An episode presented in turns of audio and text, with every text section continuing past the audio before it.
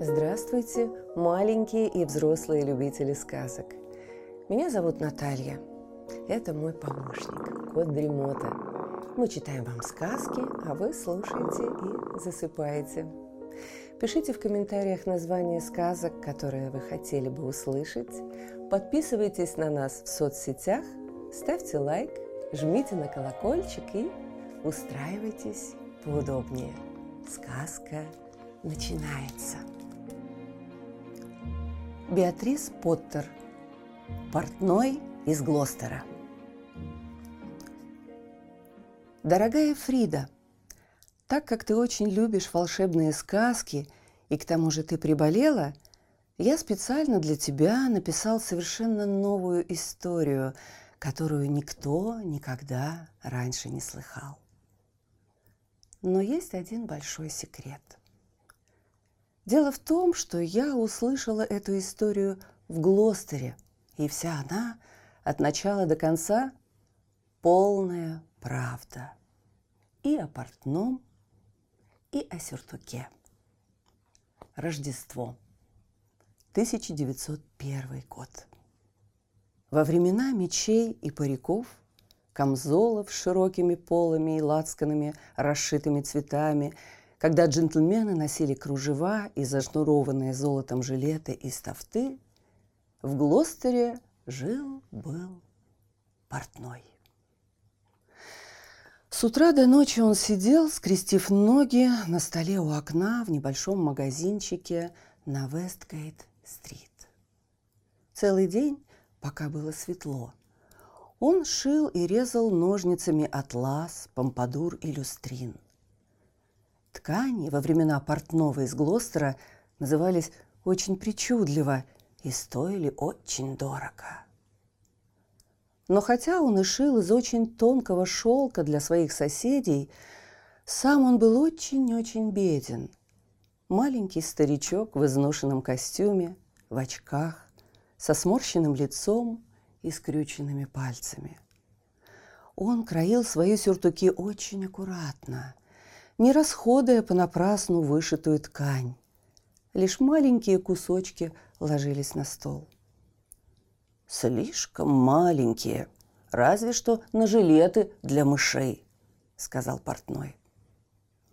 Однажды под Рождество, в день, когда стоял трескучий мороз, портной начал шить костюм для мэра Глостера. Сюртук вышитый цветами анютиных глазок и роз, с шелковыми шнурами вишневого цвета и персиковый атласный жилет, отороченный кружевами с зеленой комвольной синелью. Портной работал и работал, а за работой говорил сам с собой. Он измерял шелк, вертел его во все стороны и делал разрезы ножницами – Весь стол был завален лоскутками вишневого цвета. Никаких широких взмахов и разрезы строго по мерке. Никаких широких взмахов. Палантины для мышей, для мышей, говорил портной. Когда снежинки засыпали маленькие замерзшие стекла окна и перекрыли свет, портной закончил свою дневную работу – раскроенный шелк и атлас лежали на столе. Там были 12 частей для сюртука и 4 части для жилета. Были карманные клапаны и манжеты, и все части были надежно закреплены булавками. Для подкладки сюртука была подготовлена прекрасная желтая тафта, а для петлиц жилета – шнур вишневого цвета. Все части костюма были готовы для того, чтобы утром их сшили. Все было измерено, и всего было достаточно, кроме одного единственного мотка шелкового шнура вишневого цвета. Портной не оставался ночевать в своем магазине, поэтому поздним вечером он вышел на улицу. Он закрыл ставни на окне, запер дверь и спрятал ключ. В магазине не осталось ни одной живой души. и только маленькие серые мышки бегали туда-сюда, из дома в дом, безо всякого ключа. Поскольку позади всех старых деревянных домов в Глостере между стенными панелями есть узкие ходы и тайные лазейки, мышки могут бегать по ним через весь город, не выходя на улицу.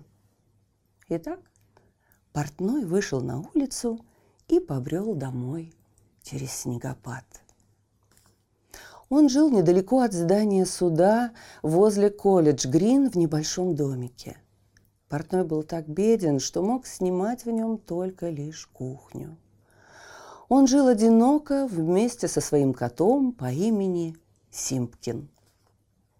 Теперь, когда портной целый день пропадал на работе, Симпкин хозяйничал в доме. Кстати, он тоже любил мышей, хотя никогда не дал бы ему лоскутка шелка на жилет. «Мяу», — сказал кот, когда портной открыл дверь. «Мяу». Портной ответил. «Симпкин, мы должны воспользоваться этой удачей, но я так устал. Возьми эту мелочь, это наши последние четыре пенса, и возьми фарфоровый глиняный горшочек. Купи на один пенс хлеба, на один пенс молока и на один пенс колбасы. А на последний пенс купи мне моток шелка вишневого цвета. Но смотри, не потеряй последний пенс, Симкин, иначе я буду очень огорчен, просто раздавлен, потому что у меня нет больше вишневого шелкового шнура для сюртука. Симпкин снова сказал «мяу», взял мелочь, глиняный горшочек и вышел на улицу. Портной очень устал, и к тому же он стал чувствовать, что приболел. Он сел около очага и заговорил сам с собой о том прекрасном сюртуке, что должен завтра сшить. «Я должен воспользоваться этой удачей, ведь мэр Глостера женится на Рождество», и он приказал, чтобы сюртук и вышитый жилет были с подкладом из желтой тофты. И не осталось даже лоскутка, из которого можно было бы сшить жилет для мышки. Вдруг портной вздрогнул. Внезапно, перебив его, из шкафа, что стоял у противоположной стены кухни, раздался какой-то шум. Скраб-царап, скраб-царап. Скраб-царап? «Что это еще такое?» – воскликнул портной, вскочив со стула. Шкаф был уставлен посудой, глиняными горшками, китайскими фарфоровыми расписными тарелками, чашками и стаканами. Портной подошел к шкафу и стал прислушиваться. Вдруг из-под чайной чашки снова послышался тот самый звук. Скраб-царап, скраб-царап. Скраб-царап. «Очень странно», — сказал портной из Глостера и поднял перевернутую вверх дном чашку. Из-под чашки вышла маленькая леди-мышка. Она присела, сделав реверанс портному, и, шустро спрыгнув на пол, юркнула в щель в стене. Портной был очень удивлен. Он снова присел на стул около очага и, протянув к огню свои озябшие руки, пробормотал в полголоса. Жилет скроен из атласа персикового цвета с вышивкой тамбурным швом, с вышитыми бутонами роз в прекрасных шелковых складках и с двадцати одной петелькой из шнура вишневого цвета. Не поступил ли я глупо, отдав последние четыре пенса Симпкину? И тут из шкафа снова послышался звук. Скраб-царап, скраб-царап, скраб-царап. «Это просто невероятно!» – произнес портной из Глостера, подошел к шкафу и приподнял вторую, перевернутую вверх дном чашку. Из-под чашки вышла маленькая мышка-джентльмен и поклонилась портному. Как вдруг весь шкаф наполнился звуком скраб-царап, Скраб-царап, скраб-царап. Из-под каждой чайной чашки, из-под каждой миски, из-под каждого бокала выходили все новые и новые мышки. Они стремительно прыгали на пол и скрывались в щели в стене. Портной снова сел у огня и запричитал. «Двадцать одна петелька из шелкового шнура вишневого цвета. Нужно закончить пошив к полудню в субботу, а ведь сегодня уже вечер вторника. Увы, все пропало, ведь у меня совсем нет шелкового шнура. И зачем я выпустил этих мышей? Ведь их, наверное, загнал под чашки Симпкин. Несколько маленьких мышек высунули свои носики из щели в стене и прислушались к тому, что говорил себе портной. Пошептавшись о тофте и маленьких жилетиках для мышек, они скрылись за стеной. На бегу они созвали всех своих друзей, таких же маленьких мышек, и все вместе устремились прочь из дома. И ни одной мышки не осталось в кухне портного, когда Симпкин вернулся домой с глиняным горшочком молока. Симпкин открыл дверь и сердито фыркнул – Фрмяу! Так делают все кошки, когда они очень раздражены. Симпкин ненавидел снег, а он набился коту в уши и забился в его черную шерсть. Он положил молоко и сосиски на полочку в шкафу и громко чихнул. «Симпкин», — сказал портной, — «ты принес мне шнур?» Но Симкин поставил горшочек с молоком в шкаф и подозрительно взглянул на перевернутые чайные чашки. Он так хотел мышку на обед. «Симпкин!» – уже сердито воскликнул портной. «Где шелковый шнур?» Но Симпкин спрятал маленький сверток в заварочный чайник и зашипел на портного. Если бы он мог говорить, он сказал бы – где мои мыши? Увы, я пропал, печально проронил портной и лег спать. Всю ночь Симпкин охотился. Он перерыл всю кухню, заглядывал в шкаф и в каждую щель. Он посмотрел даже в тот заварочный чайник, в котором спрятал от портного шелковый шнур, но так и не нашел ни одной мышки. Всякий раз, когда портной бормотал что-то во сне, Симкин произносил «мяуш» и издавал разные странные неприятные звуки. Некоторые кошки мяукают так по ночам. А старый портной совсем разболелся. У него началась лихорадка. Он метался в своей постели и стонал во сне. «У меня больше нет шелкового шнура, больше нет. Весь следующий день портной пролежал в постели больной. И следующий за ним день, и еще один день. А как же вишневый сюртук? Раскроенный атлас и шелк лежали на столе в маленьком магазинчике портного, но никто не мог прийти и сшить их. Ставни на окнах были закрыты, а дверь плотно заперта. Но закрытые двери не помеха для маленьких серых мышек.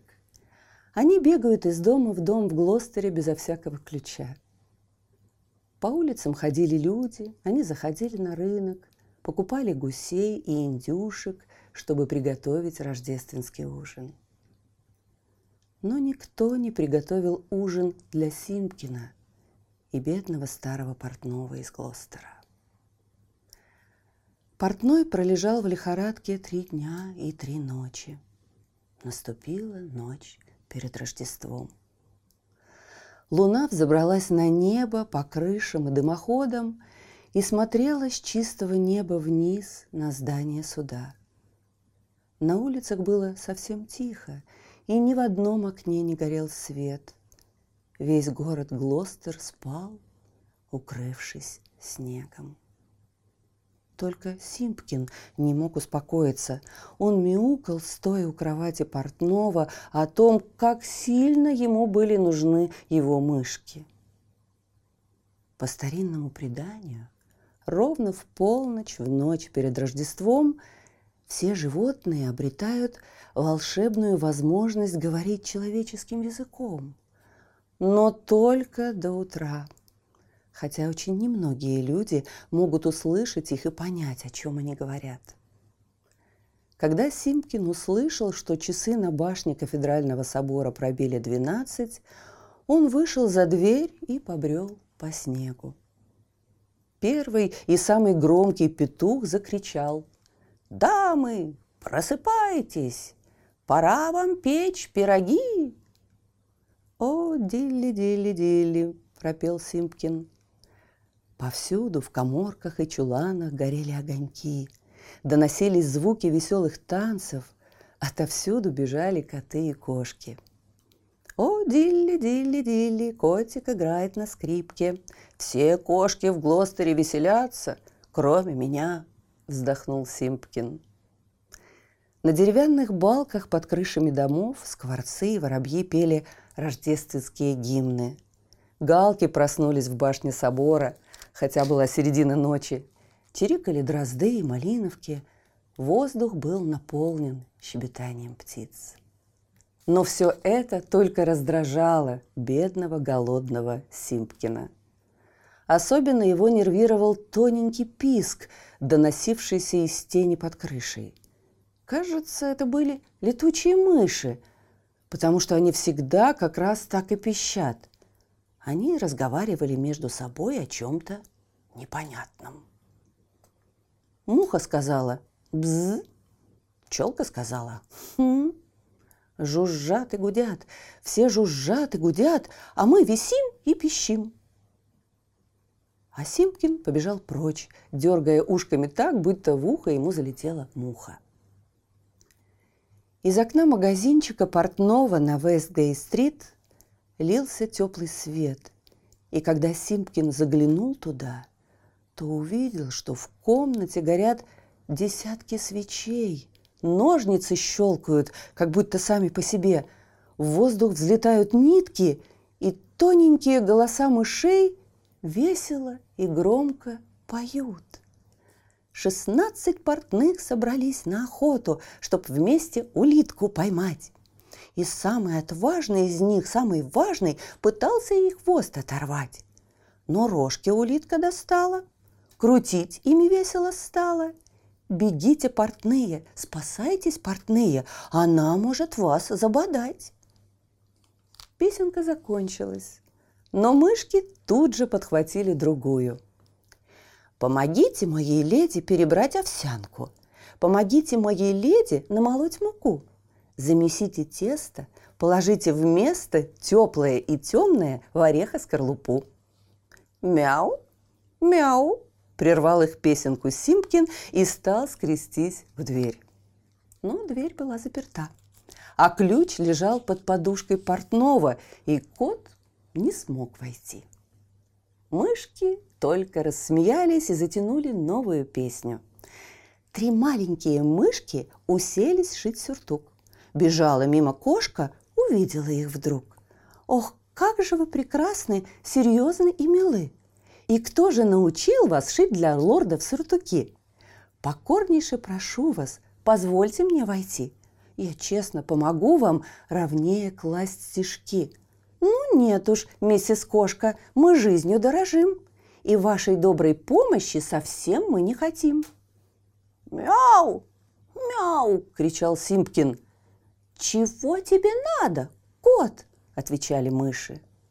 «Эй ты, домашний кот, знал ли ты, что скоро в порт приплывут суда с купцами, будут продаваться ткани, шелк, сатин, парча с бархат с золотой каймой?» Мыши стучали наперстками в такт своим песенкам. Но ни одна из них не понравилась Симпкину. Он шипел и мяукал у двери магазина. Котик в магазин ходил и на пенни накупил ерунду и бантики, чепуху и фантики. Все на кухню притащил, в шкаф на полку уложил. уже откровенно грубили мыши. «Мяу! Мяу!» Бесился на подоконнике Симпкин. А мышки подбежали к окну и плотно закрыли ставни, чтобы кот больше не мог подсматривать за ними. Но все же через щели в ставнях Симпкин слышал, как стучат наперстки, и тоненькие голоса повторяют. «Нужно больше шелкового шнура! Еще больше шелкового шнура!» Симпкин вернулся из магазина домой, взглянул на портного, который мирно спал в своей постели. Болезнь отпустила его, и он выглядел уже вполне здоровым. Симпкин на цыпочках подошел к шкафу, открыл заварочный чайник, достал моток шелкового шнура вишневого цвета. Ему было стыдно за то, что он такой вредный, особенно по сравнению с теми маленькими мышками. Когда портной проснулся утром, первое, что он увидел, это моток шелкового шнура вишневого цвета, лежавший у него на одеяле, и Симпкина, сидевшего на полу с видом полного раскаяния. «Увы, я потерял так много времени», — сказал портной из Глостера.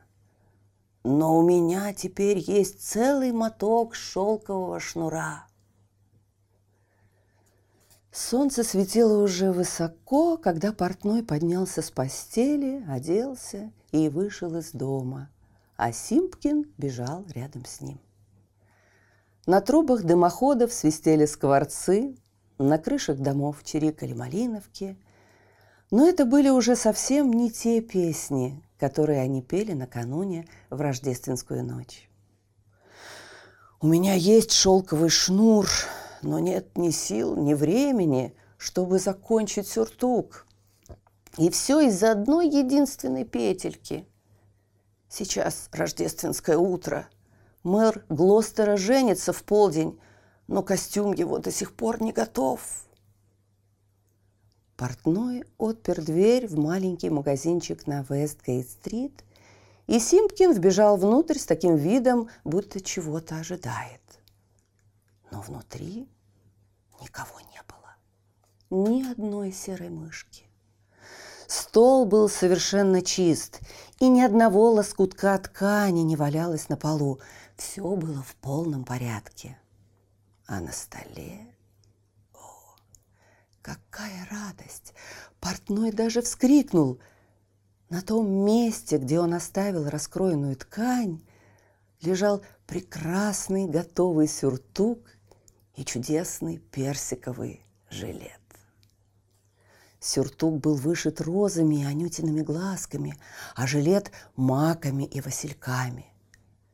Все было сделано, и лишь на том месте, где должна была быть последняя петелька, была приколота булавкой маленькая записка. Не хватило шелкового шнура. С тех пор Удача сопутствовала портному. Он разбогател и крепко встал на ноги. Он сшил самые замечательные жилеты для всех почтенных горожан Глостера и соседних городов. Никто и никогда не видел более качественно исполненных манжет и лацканов. Но триумфом его работы были петельки. Стежки на них были настолько опрятными, что просто удивительно, как их мог сделать старик с больными скрюченными пальцами. А стежки были настолько крошечными, что могло показаться, будто их сделали мышки. Слышите? Кот Дремота запел свою песенку – это значит, что пора засыпать. Мы обязательно встретимся снова. Ну а сейчас спокойной ночи.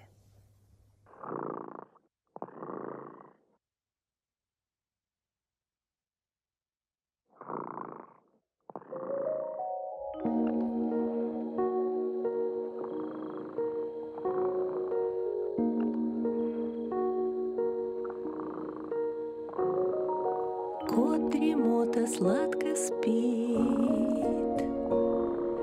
Песенку свою урчит. Только ты не подпевай. Тихо-тихо засыпай,